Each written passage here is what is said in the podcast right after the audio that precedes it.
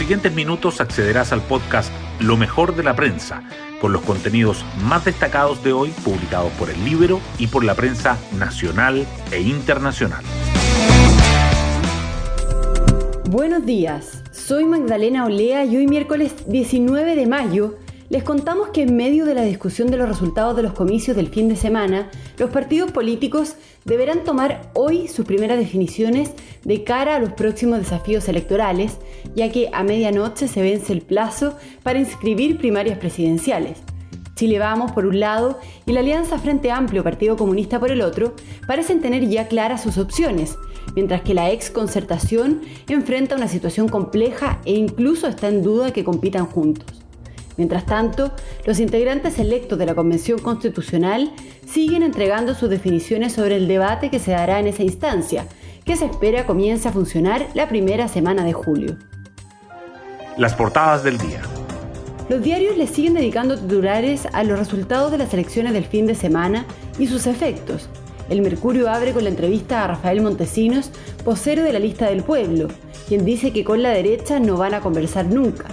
También destaca que solo el oficialismo tiene zanjado ir a primaria legal para definir a su candidato presidencial a menos de 24 horas de vencer el plazo, que solo 51 de los 155 convencionales tienen militancia en algún partido político, los duelos clave de la segunda vuelta para elegir gobernadores regionales y que el retroceso oficialista y de la centroizquierda también se percibe en los consejos municipales. La tercera resalta en un cintillo que el Partido Socialista y el PPD se abren a participar en las primarias presidenciales sin la DC, la estrategia de los abanderados de Chile Vamos ante el nuevo escenario, que el diputado Gabriel Boric queda como candidato único del Frente Amplio y que el voto en la mega elección costó entre 100 y 3.500 pesos a los partidos y genera debate por la inversión en las campañas. El Libero, por su parte, subraya la rentabilidad del discurso de la derecha sin complejos y el marketing digital de la lista del pueblo, más efectivos con un presupuesto 23 veces menor. Otro tema que sobresale en las portadas es el impuesto a los super ricos. El Mercurio, la Tercera y el Diario Financiero coinciden en destacar que la oposición no alcanza el quórum y la Cámara de Diputados rechaza la iniciativa, pero avanza en el Senado la rebaja del IVA a los bienes esenciales. La tercera, en tanto, dedica su titular principal a que la economía logra su mejor trimestre desde el 18 de octubre y tiene su primer crecimiento desde el inicio de la pandemia.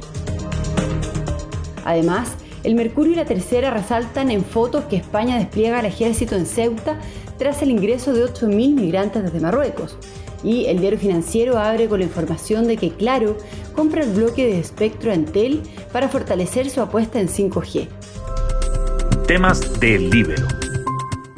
Hoy el Libero cuenta sobre la rentabilidad del discurso de la derecha sin complejos. La periodista Florencia Donoso nos explica. El 65% de los 37 constituyentes electos de Chile Vamos fueron defensores del rechazo, entre ellos la segunda mayoría nacional, Marcela Cubillos. En el caso de los gobernadores, de los 16 candidatos del bloque, 6 apoyaron la opción rechazo y finalmente 4 de ellos pasaron a segunda vuelta. El fenómeno de una derecha sin complejos ya ha tenido réditos en elecciones como España y el Reino Unido. En Chile, la tendencia comenzaría a tomar fuerza.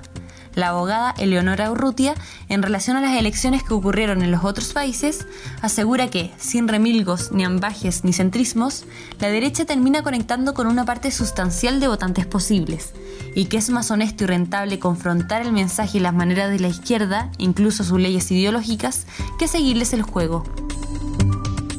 Pueden encontrar la nota en www.ellibero.cl. Hoy destacamos de la prensa.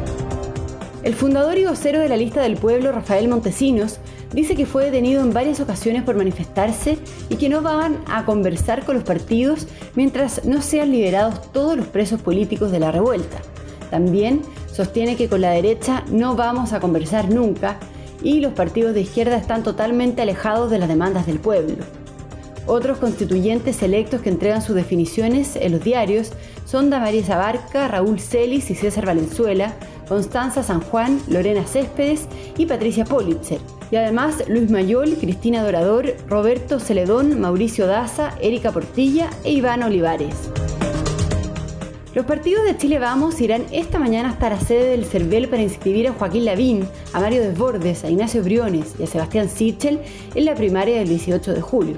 En la oposición, la Junta Nacional de la Democracia Cristiana confirmó la nominación de Jimena Rincón, pero la opción de Yana Proboste sigue presente, mientras que en el PPD y el Partido Socialista cobra fuerza la idea de buscar una medición con los candidatos del Frente Amplio, Gabriel Boric, y el Partido Comunista, Daniel Jadwe. El impuesto a los super ricos se cayó en la Cámara y aunque el proyecto de reforma constitucional fue despachado al Senado, lo hizo sin su principal artículo, la disposición que creaba un tributo al patrimonio de 2,5% y subía temporalmente el impuesto a las grandes empresas a 30%, no logró el quórum para ser aprobada. Lo que sí quedó fue la indicación del oficialismo para rebajar el IVA a los bienes esenciales. La diputada Camila Vallejo activó contactos en el Senado y se reunió con Yana Proboste para reponer el tributo.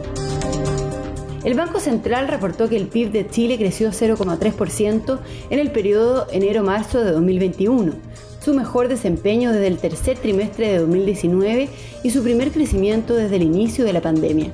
Comparada con el lapso inmediatamente anterior de octubre a diciembre de 2020, la expansión fue de 3,2%. El aumento del consumo de los hogares y de la inversión, sumado a las nuevas inyecciones de liquidez, hacen prever un mayor dinamismo el resto del año. Y nos vamos con el postre del día. Científicos chilenos identifican siete fármacos que combaten el SARS-CoV-2. Investigadores de la Universidad Autónoma, en colaboración con colegas españoles, hallaron que los medicamentos aprobados para otras enfermedades mostraron actividad contra el nuevo coronavirus.